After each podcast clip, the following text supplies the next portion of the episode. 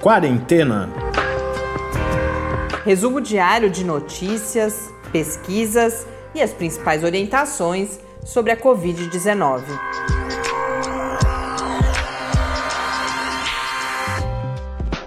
Quarentena, dia 151. Olá, bem-vindos ao nosso centésimo, quinquagésimo primeiro encontro aqui no Quarentena. Eu sou Mariana Petzo. E eu sou Tárcio Fabrício. Hoje eu mando um abraço para Fernanda Verilo, que escreveu para a gente, diz que já acompanha há bastante tempo. Ela escreveu porque nós esquecemos, eu esqueci ontem de colocar o link para o manual de atividades. A gente fez a entrevista ontem com a professora Mirella, aqui da UFSCar, que publicou junto com uma outra pesquisadora, sua supervisora de pós-doutorado numa universidade americana, um manual para que pais, mães, cuidadores realizem atividades com essas crianças. Eu tinha esquecido de colocar, mas aí ela aproveitou para nos contar então que acompanha o podcast e que não é pra gente parar, viu, Tati? Mas só é ela, gente. Eu tô, tô uhum. preocupada por enquanto, mas a Fernanda Verilo pelo menos diz que quer continuar nos acompanhando. Ela, ela colocou uma observação que eu achei bem interessante, de que como alguém que não tem relação com a universidade, fica ainda mais difícil o acesso a fontes uh, confiáveis de informação e principalmente as informações baseadas em evidências científicas, a informação sobre as pesquisas. Então, muito, ficamos muito felizes de receber a sua mensagem, Fernanda. Vamos aos números de hoje. No Brasil são 3.224.876 casos, com 105.463 mortes, o que nos leva a 1.262 mortes nas últimas 24 horas. Confesso que hoje, quando eu vi esse número de novo, me causou bastante tristeza, mal-estar. Nunca é bom. É, a gente está há muito tempo relatando aqui mais de mil casos, mas realmente parece mentira que continuemos com números tão altos e hoje, particularmente, 1.262. No mundo são 20 milhões 439.814 casos Segundo a Organização Mundial da Saúde, 20 milhões 737.697 casos no painel da John Hopkins. As mortes estão em 751.887. A gente faz mais um, um, giro aí, mais algumas informações sobre a pandemia no Brasil. Infelizmente, só notícias bastante preocupantes hoje. E depois a gente fala de, da situação da pandemia na África, a pesquisa que hoje, o resultado já que hoje ganhou bastante visibilidade, que foi a produção por pesquisadores brasileiros de anticorpos em soro de cavalos. A gente falou outro dia no histórico, né, falando do Instituto Serum, que é o maior produtor de vacinas hoje, instituto sediado na, na Índia, cuja história começou justamente com a produção de vacinas a partir do, do, do soro, do plasma de cavalos e agora aqui no Brasil a gente tem também indícios ainda, porque a testagem só foi realizada in vitro da, desses anticorpos, mas uh, indícios de que eles podem inclusive ser bastante mais potentes que os próprios humanos, anticorpos né? monoclonais humanos que a gente comentava aqui ontem. E se eu tivesse que dizer, bom, o tema do episódio hoje qual é?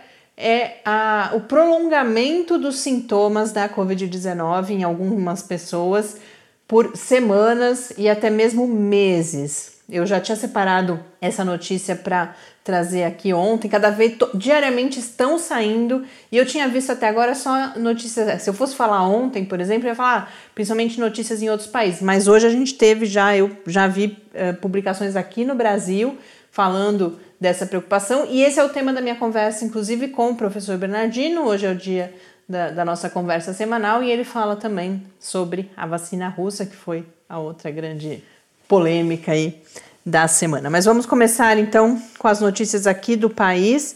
A Folha de São Paulo trouxe um levantamento de que seis capitais continuam com taxa de ocupação de UTIs acima de 80%. Então, isso mostra mais uma evidência de como as coisas não estão sob controle. Essas capitais são principalmente da região centro-oeste e da região sul, além de Belo Horizonte, que continua numa situação complicada. Então, nós temos Goiânia com 95% de ocupação. Esses são dados da última segunda-feira. Campo Grande com 91%. Aí nós vamos para o sul com Porto Alegre e Curitiba. Belo Horizonte também acima de 80%. Então, Goiânia e Campo Grande são as duas situações mais graves que ultrapassam, inclusive, 90%. E depois, acima de 80%, nós temos Porto Alegre, Curitiba, Belo Horizonte, como eu disse, e Aracaju, no Nordeste, destoando um pouco, então, com 80% exatamente de ocupação de UTIs. E a outra notícia preocupante, eu outro dia ia falar disso, a gente não tinha dados ainda, começou, a gente começou a ter relatos, os chamados relatos anedóticos, mas agora a Sociedade Brasileira de Pediatria emitiu um alerta sobre a síndrome multissistêmica eh, inflamatória pediátrica aqui no, no Brasil. Brasil. Faz tempo que a gente não faz, isso é aquele quadro que inicialmente foi chamado de doença de Kawasaki, que essa é uma doença que já existe, mas que parecia. Os sintomas, né, são muito parecidos com essa, essa síndrome que já, já, já existem. É, inicialmente se imaginava que poderia ser a própria uhum. doença de Kawasaki disparada pela Covid-19, depois houve uma outra definição diagnóstica, então passou a ser chamado de síndrome inflamatória multissistêmica pediátrica. Ainda não temos a comprovação, mas há fortes evidências desse, dessa relação entre a infecção com o Covid-19 e esse quadro que acontece em geral semanas depois em crianças. Felizmente é um quadro raríssimo, mas também é um quadro bastante grave. E o que me surpreendeu foi que a Sociedade Brasileira de Pediatria fala em 71 casos registrados já no Brasil, sendo que em todo o mundo o número no qual se fala é pouco mais de 300 casos. Então a gente vê uma participação brasileira muito grande inclusive com três mortes. Desses casos, 29 registrados no Ceará, 18 no Pará, 2 no Piauí, 22 no Rio de Janeiro e também são do Rio de Janeiro as três mortes de crianças já registradas devido à síndrome uh, multissistêmica inflamatória. E a, a recomendação, bom, primeiro assim, não é necessário pânico, porque, é, como eu disse, felizmente é um quadro bastante raro, mas a recomendação dos médicos sempre é de bastante atenção dos pais ao quadro, porque muitas vezes acontece sem que haja a, a, manifestação do quadro de Covid, propriamente dito, mas depois você pode ter uma febre sem explicação, tem alguns sintomas que são clássicos, é, algumas alterações na pele, então qualquer coisa é, diferente para que os pais procurem o seu serviço médico, que geralmente utiliza, para que essas crianças possam ser acompanhadas. Mas é, e, espero que também que sirva como um alerta, porque a, a, gente vê um quadro que as pessoas acham que as crianças não pegam, que não tem nenhum problema com Covid. É, os dados os científicos que tem realmente são do, as crianças por muito tempo se pensou que não desenvolveriam quadros da doença, que teriam uma imunidade é, maior, uma resistência maior à Covid-19, mas essa doença é muito nova, a gente não sabe exatamente com o que está lidando, embora muito conhecimento tenha sido produzido, tem coisas que a gente não pode afirmar ainda, que não tem certeza. E o que a gente vê, por exemplo, quando a gente sai para andar aqui no condomínio onde a gente mora, são crianças e crianças andando de bicicleta, sem máscara, fazendo bagunça, como se não existisse é, nada. Se fosse só andando de bicicleta era até menos preocupante, mas é, grupos mas, de crianças grupos interagindo. de crianças interagindo com a mãe de um, com o pai do outro. Então, pelo menos que essa história dessa, desse quadro, dessa síndrome, espero que faça as pessoas refletirem um pouco que a gente está lidando com algo que pode ser muito grave, que a gente não tem clareza exatamente de como é essa relação das crianças com esse vírus. Então, cuidem das crianças, protejam as crianças. Bom, e falando em desconhecimento ou em pouco conhecimento, uma, um outro tema que a gente traz aqui hoje tem despertado bastante, tem intrigado os cientistas, que são a gente já comentou aqui algumas vezes o baixo número de casos, não é baixo, né? Mas o número de casos aquém do que era esperado e principalmente as mortes em número bastante menor do que observado em outros lugares no continente africano. E agora o que a gente tem são é, resultados de pesquisas sorológicas, aquelas como foi feita aqui no Brasil, em que você vai testar anticorpos para tentar identificar a prevalência da é, quantas pessoas de Se fato infectaram. foram infectadas, incluindo aquelas que não realizaram teste ou até mesmo foram completamente assintomáticas. E essas pesquisas em vários países do continente africano têm indicado porcentagens muito superiores àquelas oficialmente registradas nas notificações uhum. oficiais. Mas mesmo assim, então você poderia dizer, bom, isso é subnotificação. Mas mesmo se for, e certamente há um componente de subnotificação, a mortalidade tem sido bastante menor. Então, o continente africano registra, no momento dessa reportagem, que foi uma reportagem publicada nos últimos dias na Science, 23 mil mortes, o que é um número uh, bastante baixo na comparação não só com outros continentes, mas havia uma grande expectativa de que a situação na África fosse muito pior por conta uh, de todas as condições de acesso a serviços de saúde, por exemplo, condições de moradia. Então, toda a questão de, de, de um país com renda e com, com condições socioeconômicas bastante, em geral, bastante ruins. E não é isso que a gente vem, vem, tem visto. Uh, há uma outra explicação, que era toda aquela questão de algum preparo uhum. devido às ocorrências frequentes de outros surtos e outras uh, epidemias. A gente chegou até a comentar um estudo de um arqueólogo, né? Falando que as populações antigas africanas já se isolavam para se proteger de algumas doenças e tal. Mas essa relação casos, o que, o que é diferente aqui agora é que a gente está falando num número de casos talvez bem mais elevado uhum. por conta desses testes sorológicos, mas as mortes continuam sob controle. E isso, a matéria vai dizer justamente, tem intrigado e algumas explicações possíveis são: primeiro, a juventude da população africana, um indicador que assim eu já imaginava, eu já sabia, já, já tinha lido sobre essa questão da, da, da, idade média reduzida, mas é muito reduzida. Enquanto na Espanha, por exemplo, que foi usado em vários momentos como comparação uhum. para essa situação na África, na Espanha a idade média é de 45 anos. No Quênia é de 20 anos e no Malawi 18 anos. Então a gente realmente tem uma população jovem e a gente sabe que o, o, a ocorrência de mortes na, na, nas, nas populações mais jovens é de fato menor.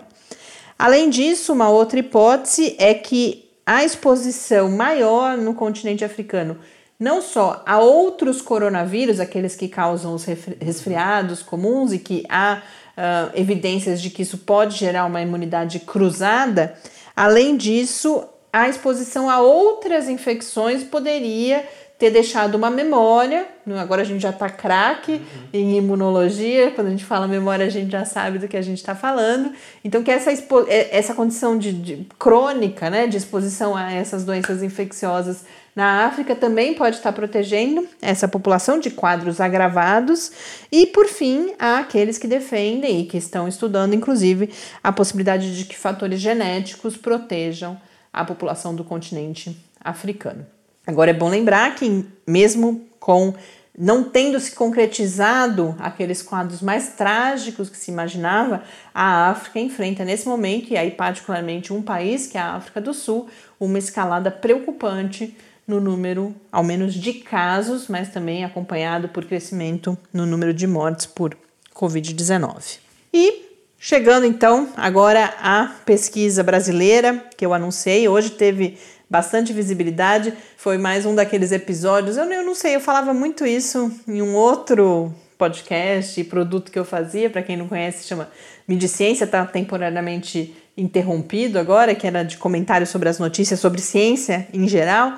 É, sempre vira e mexe tinha, eu falava de, de jogadas de marketing no anúncio de alguns resultados científicos. E hoje aconteceu um pouco isso nesse anúncio do resultado com a produção de anticorpos em cavalos, porque a gente teve o depósito de uma patente, um webinar realizado pela Academia Brasileira de Ciências ou Academia Brasileira de Medicina, não lembro qual das duas agora, e também provavelmente foi enviado um release à imprensa, porque todos os principais veículos de imprensa deram essa notícia hoje. Mas isso não diminui nada a importância dela, porque é um resultado importante. Pesquisadores da Universidade Federal do Rio de Janeiro, em parceria com o Instituto Vital Brasil, fizeram a produção de anticorpos em, no soro de cavalos. Como que é isso? Primeiro, tem uma etapa inicial disso, que é um, já é um, uma, uma grande conquista da ciência brasileira.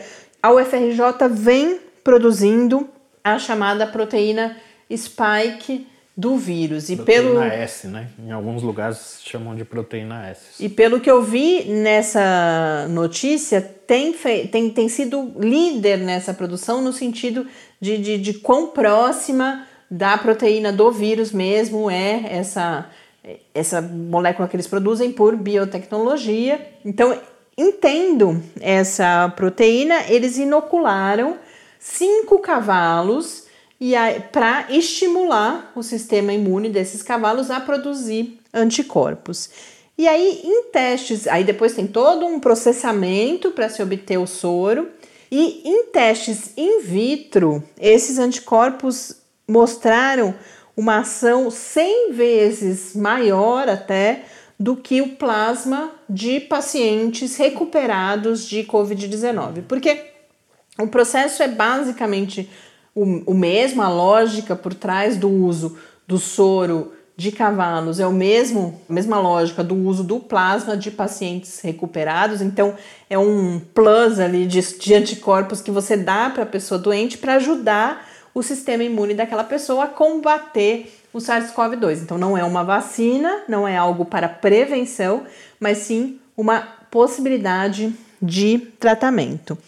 E uma observação, agora a gente passa, a gente ainda precisa ir agora para as fases de, de estudos pré-clínicos, para os estudos clínicos, então não é algo para já, nem para os próximos meses. Agora, o que os pesquisadores colocam é que dois casos em que é, o soro é muito importante são a raiva e o tétano. Uhum. E eles falam, embora haja vacinas, tanto para raiva quanto para tétano, quando você tem um acidente e tem a ocorrência da doença, o soro é importantíssimo para o tratamento. Então, mesmo que vá demorar e que nós tenhamos uma vacina, e provavelmente teremos, e espero que tenhamos, antes da conclusão desses estudos, as pessoas vão continuar adoecendo por uma série de razões. Primeiro, porque, como a gente já falou várias vezes, a vacina inicialmente não poderá ser, não haverá doses suficientes para todo mundo. Fora isso, a vacina não funciona em todas as pessoas, a gente ainda não sabe qual vai ser a eficácia das primeiras vacinas. Então, nós seguiremos tendo casos de Covid-19 e, para além de uma questão populacional de, de controle da epidemia, esses pacientes que porventura venham a se infectar poderão ter os seus casos agravados e precisarão de tratamento. Então, nesse sentido, é uma ótima notícia essa, esse avanço desses pesquisadores brasileiros. A pesquisa tem parceria também com a Fiocruz. Chegamos então ao momento do, do nosso quadro com o professor Bernardino. Hoje, mais cedo, eu conversei com ele sobre, como eu já anunciei, o que está sendo chamado de Covid prolongada, que é a permanência de alguns sintomas por semanas e até mesmo meses em alguns pacientes.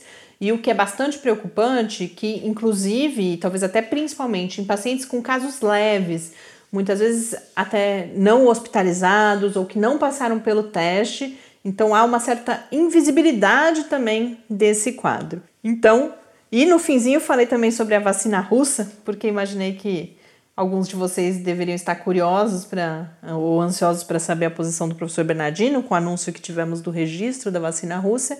Então, esses são os temas da nossa conversa de hoje. Vamos lá acompanhar. Perguntas e respostas sobre a Covid-19. Olá, professor Bernardino. Muito bom estarmos aqui juntos para mais uma conversa no Quarentena. Eu queria começar falando de um assunto que já há bastante tempo a gente tem relatos, mas agora começa a aparecer de forma mais organizada nas notícias e também em preocupações expressas por médicos, por outros profissionais de saúde, por pesquisadores, em textos publicados. Eu tenho visto mais comumente em outros países que não o Brasil. Então, queria que a gente conversasse um pouco, trazer um pouco essa realidade aqui para o contexto brasileiro, que é o que está sendo chamado de Covid prolongada, ou, em alguns casos, até mesmo de Covid crônica, porque a gente começa a ter relatos de pacientes.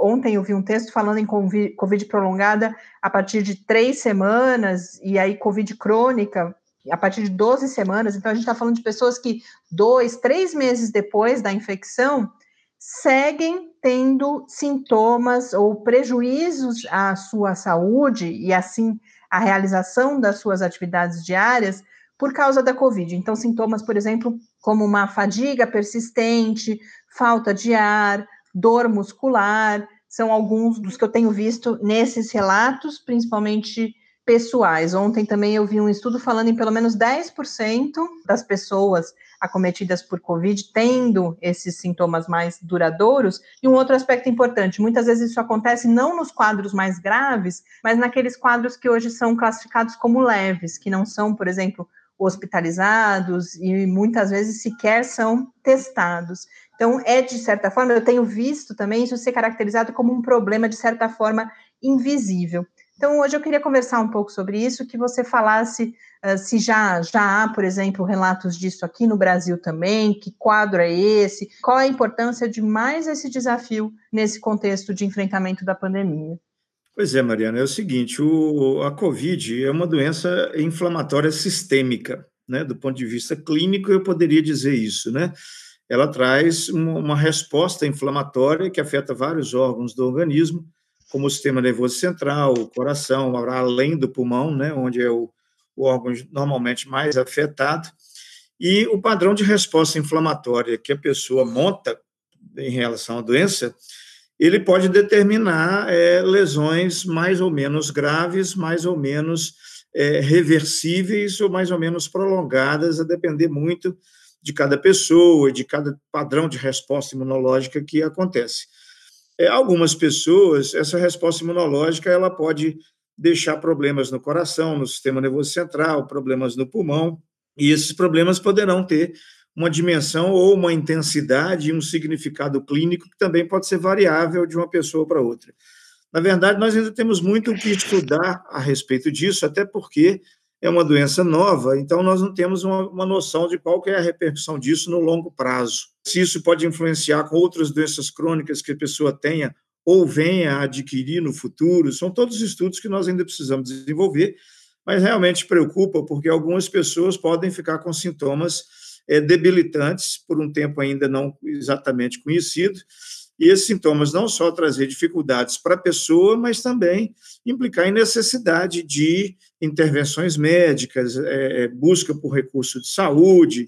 Né? Então, assim, existem outras doenças que também têm consequências assim prolongadas, como a chikungunya, por exemplo, costuma acontecer coisas assim. Mesmo dengue é uma doença que, às vezes, mesmo depois de curada, a pessoa ainda fica com uma fadiga prolongada.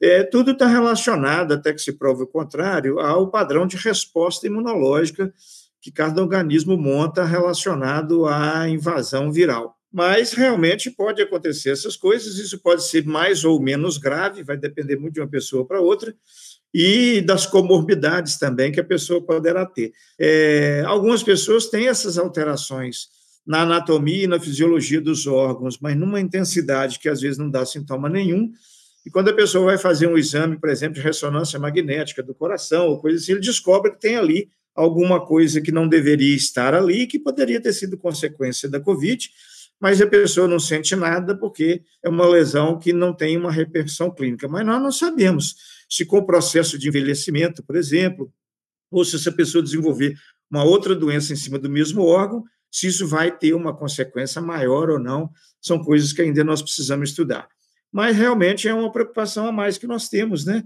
Porque isso agrega morbidade, né? E agrega sobrecarga ao serviço de saúde, com uma demanda a mais que antes a gente não tinha.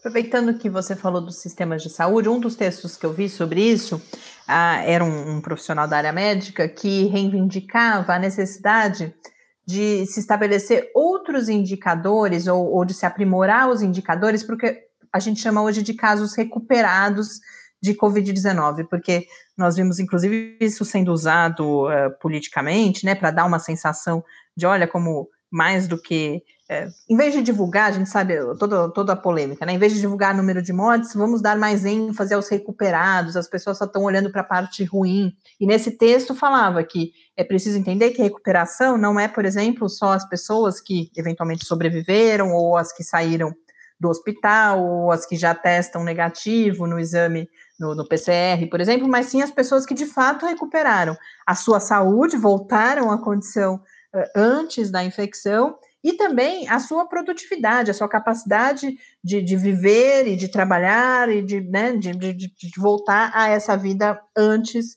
da doença. Então, por que, que eu falei disso linkando com o sistema de saúde? Porque às vezes a gente tem, nesse momento, essa visão no curto prazo, mas eh, ela não pode nos impedir de um planejamento, porque lá na, a gente depois que a gente, por exemplo, ultrapassar essa fase mais aguda da pandemia, a gente terá grandes desafios pensando no sistema de saúde, por exemplo, com esses quadros, mas também com, com os impactos na saúde mental. E um outro aspecto que tem sido bastante falado também são as doenças, outras doenças crônicas, sem relação nesse momento, inclusive, com a Covid, mas que pelas pessoas estarem frequentando menos os serviços de saúde, podem ter, a gente pode ter uma população mais doente lá na frente. Então, queria que falasse um pouco de, desse sistema de saúde, dessa necessidade da gente olhar também para o futuro desse sistema de saúde aqui no Brasil.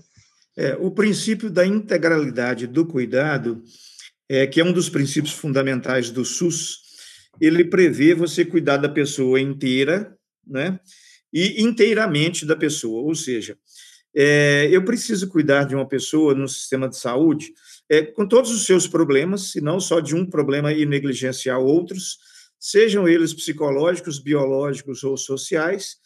E eu também preciso, quando diante de uma situação eventual ou aguda, eu preciso cuidar do problema agudo e reabilitar a pessoa, né? Então, é, eu não posso, por exemplo, é, oferecer um programa de prevenção do câncer de mama que se na hora que eu detectar tem alguma coisa alterada na mama, eu não tenha como confirmar o diagnóstico. Ou, se eu confirmar o diagnóstico, eu não tenha como tratar, e depois que, por exemplo, se eu retirar a mama da mulher no tratamento, eu tenho que repor essa mama, fazer uma plástica e corrigir. Então, eu tenho que, eu tenho que pegar a pessoa desde a parte preventiva, acompanhar essa pessoa por uma linha de cuidado até a fase de reabilitação total. Se eu, se eu interromper em alguma fase desse acompanhamento, eu não estou cumprindo é, uma das vertentes do princípio da integralidade do cuidado.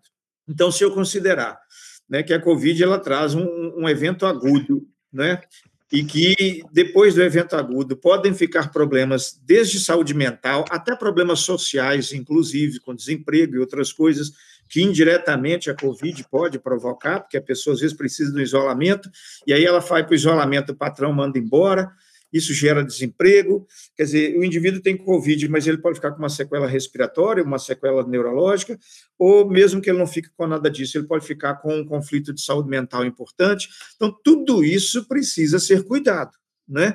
Então, se o indivíduo perdeu o emprego, se o indivíduo perdeu a condição de trabalho, se perdeu a condição física, se ele, se ele degenerou as condições emocionais dele, a, a, a condição de uma vida tranquila, tudo isso faz parte do cuidado de uma pessoa com Covid, né? Então, eu não posso só achar que o indivíduo teve Covid, sobreviveu, que ele está recuperado. Não, ele não está recuperado. Tem uma série de outros problemas biológicos, psicológicos e sociais que vão demandar cuidado, porque senão eu vou estar violando o princípio do cuidado integral, né? E como esse é um dos princípios fundamentais do SUS, isso vai recair sobre o SUS, provavelmente na atenção básica da saúde, que é o setor hoje que mais trabalha com esse princípio da integralidade do cuidado. Então, nós precisamos é, trazer esse princípio fundamental do SUS para a prática do cuidado, né? porque se eu pensar só na, na, na epidemia em si, no ciclo epidêmico da curva que vai e desce, é, eu diria, ah, esse indivíduo está recuperado. A epidemia pode ter sido recuperada do ponto de vista populacional, mas o indivíduo precisa de receber o cuidado integral e ampliado para que ele, é, de fato, se recupere né, da Covid, é, de todos os problemas que a Covid possa ter causado para ele. A Covid pode deixar problemas biológicos, psicológicos e sociais. E todos esses problemas nós precisamos cuidar e reabilitar para que o indivíduo, de fato, seja dito como recuperado da Covid. De outro modo, ele apenas sobreviveu, mas isso não significa recuperado, porque ainda tem muitas coisas para a gente resolver e ajudar esse indivíduo a voltar àquela vida normal que ele tinha antes, né? E que a Covid subtraiu, mas aí, se a gente não fizer esse trabalho, é o que eu falei, nós não vamos estar prestando o cuidado integral, que é direito desse cidadão, é dever do SUS fazer. Voltando o foco para as diferentes apresentações da Covid, a gente tem desde do fato de que a gente tem, eh, tem os casos assintomáticos, depois nos sintomáticos você vai ter os mais leves, os mais graves, diferentes, justamente como você colocou inicialmente, diferente, cada vez mais a gente vai uh, percebendo diferentes órgãos atingidos, e mesmo os sintomas, algumas pessoas com febre, outras com tosse, outras com sintomas uh, gastro intestinais, a perda do olfato, tudo isso, até essa o tempo de duração, esse, esse prolongamento da Covid. Então, a doença vem sendo marcada por uma diversidade, considerando o que acontece com cada indivíduo. Uh, a minha pergunta agora é se isso é específico da Covid-19, algumas poucas outras doenças, se é algo que a gente vê com mais frequência e se isso torna o enfrentamento da Covid também algo mais desafiador. É, essa, essas diferenças individuais em relação às doenças de uma maneira geral, elas não são prerrogativa da Covid, não, sabe? Várias outras doenças também fazem isso, porque tudo isso é produto da interação entre o organismo da pessoa e o patógeno envolvido na doença.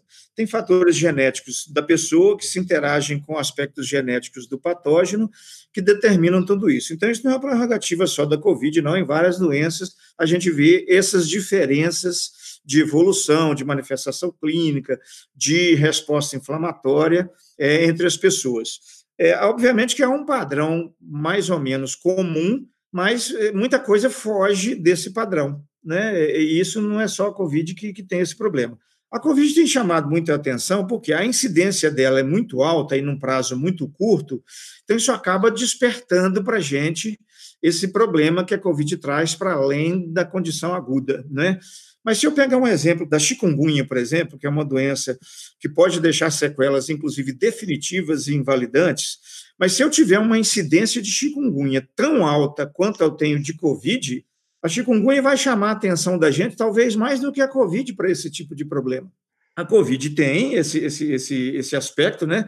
É, isso tem a ver com aquela conversa que nós já fizemos em outro episódio aí sobre imunidade, evolução de espécies. Isso tem a ver com aquela conversa, mas é, como a Covid ela tem esses problemas, é uma doença que neste momento chama atenção demais pela elevada incidência né, essa mesma incidência está relacionada à mortalidade populacional elevada, ainda que a letalidade não seja tão alta, mas é produto da incidência da doença. Então, acaba chamando também atenção é, esse fato dela ter outros comemorativos além do evento agudo em si. Mas isso acontece com outras doenças também, e às vezes outras doenças não têm nos chamado tanta atenção, porque elas não têm uma incidência tão aguda quanto a Covid-19. Mas é, isso pode acontecer também em várias outras doenças, já acontece, inclusive, em outras doenças, a gente já até estuda isso, mas não, não ganha, talvez, um espaço midiático tão grande como a Covid, em função dessa diferença de incidência mesmo da doença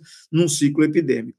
E há um elemento de probabilidade aí também, né? Porque condições que poderiam ser raras, quando você tem tanta gente doente, acabam aparecendo mais, e aí, juntando com isso que você coloca da visibilidade que a pandemia tem tido na mídia, a gente vai tendo contato com essas diferentes apresentações, né? Exatamente. O, o que chama muita atenção é isso. Né? Mas existem várias outras doenças que também têm apresentações diversas. A tuberculose é uma delas. Pode ter diversas apresentações, e mas como ela não incide com tanta agressividade, vamos por assim, do ponto de vista epidemiológico, como a, a Covid, a gente dá menos é, é, assunto para ela, né? Uhum. Mas são, são estudadas também, e a Covid agora, como é uma doença que está muito em evidência, acaba chamando muita atenção. Mas é, isso, isso acontece também em outras doenças e depende muito da interação entre o indivíduo e o patógeno, e aí tem fatores genéticos e vários outros que influenciam nessas interações, determinando, às vezes, alguma diferença de evolução né, entre, entre uma pessoa e outra ao longo da doença ou do fenômeno do adoecimento que ela enfrenta. Tá ótimo. Bernardina, a gente ainda tem mais alguns minutos. Eu queria aproveitar a sua presença aqui e, e, a ansiedade que eu sei que vários dos nossos ouvintes têm de saber a, a sua posição, a sua opinião sobre uh, assuntos relacionados à Covid, para falar do, daquilo que acabou ganhando bastante visibilidade nessa semana, o anúncio do registro da vacina russa. Como que você recebeu essa notícia? O que ela uh, significa? A gente tem alguma novidade? Como que você avalia, inclusive, essa a polêmica, né? E essa visibilidade toda que isso acabou recebendo em todo o mundo, inclusive aqui no Brasil?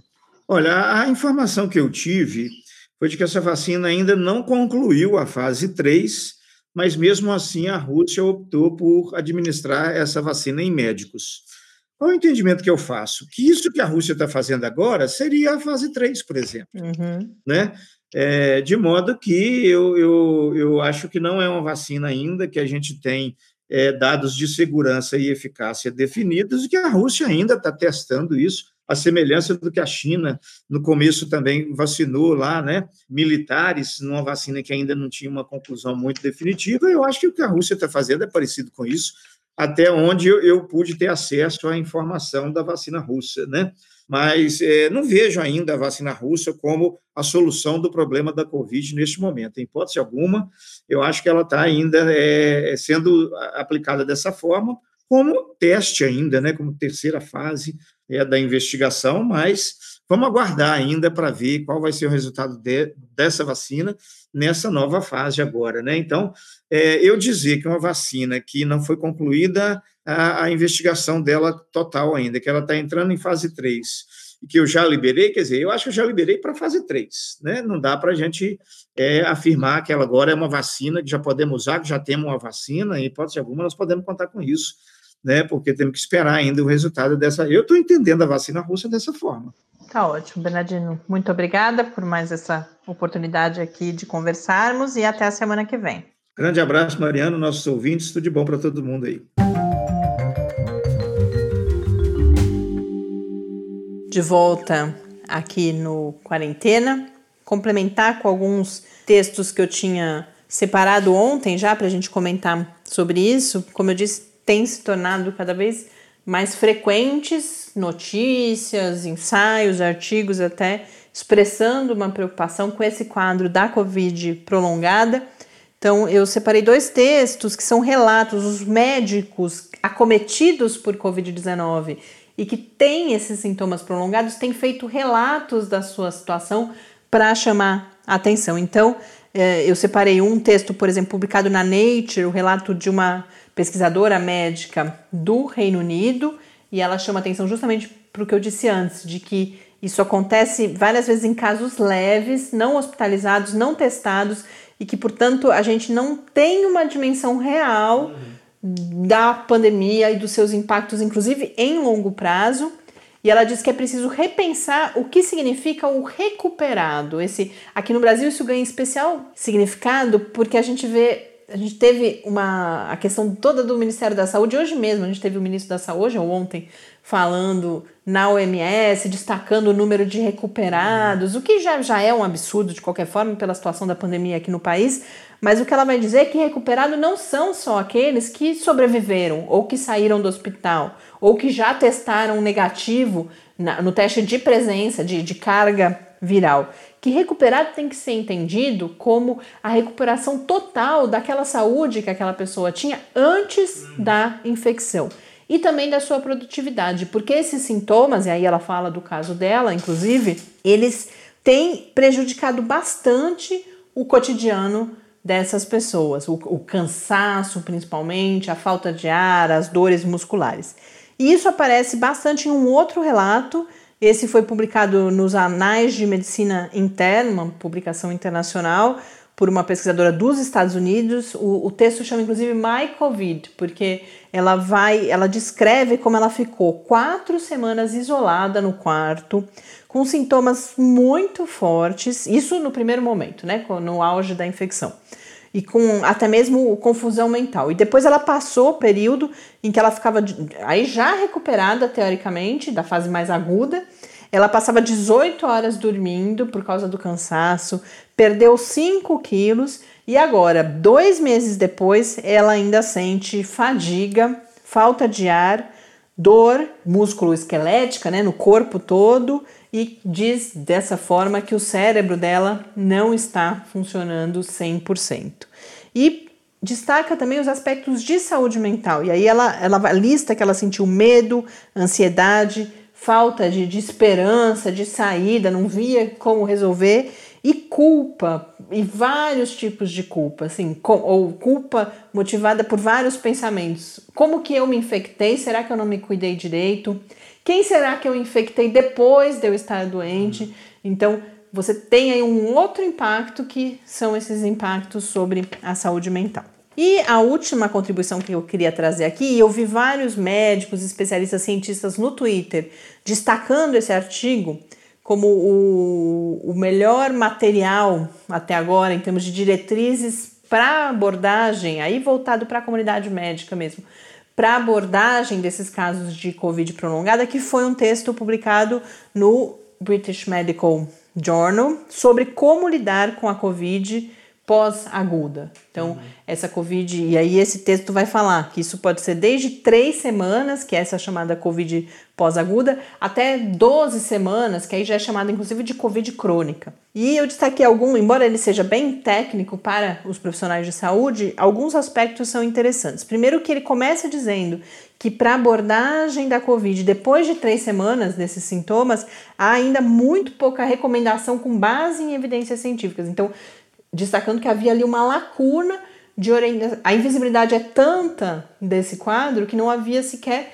ainda muito e ainda há pouca, né, orientação para os médicos sobre como lidar com isso. Fala-se em até 10% dos, até não, ele, a partir de uma pesquisa que eles realizaram, os autores desse artigo, com um aplicativo de, em que as próprias pessoas relatam os seus sintomas, eles identificaram 10% dos pacientes com prolongamento dos sintomas, mas eles acham que isso é baixo, que há outras pesquisas, por conta do, do, próprio características ali do aplicativo, que você não conseguiu pegar todo mundo e que provavelmente a gente tem uma porcentagem maior de pessoas que ficam nessa situação de prolongamento da doença.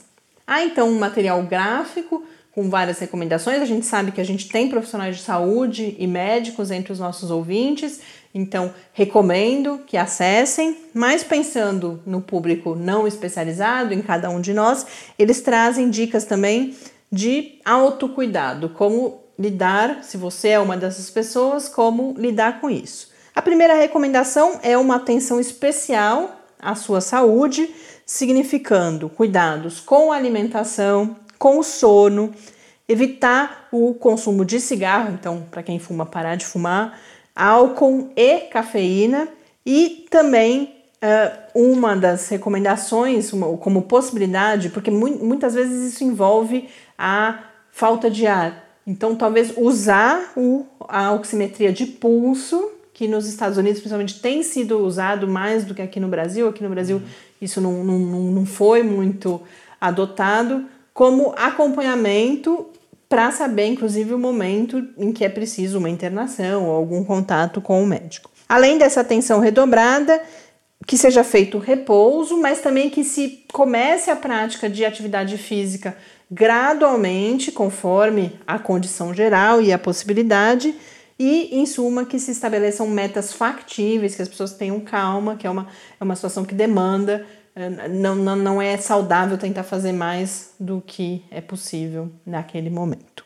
É, e, e eu queria comentar que eu fico, como eu já falei algumas vezes, eu fico acompanhando os médicos que estão lidando ali na linha de frente, né, aqui no Brasil, com os pacientes e tal.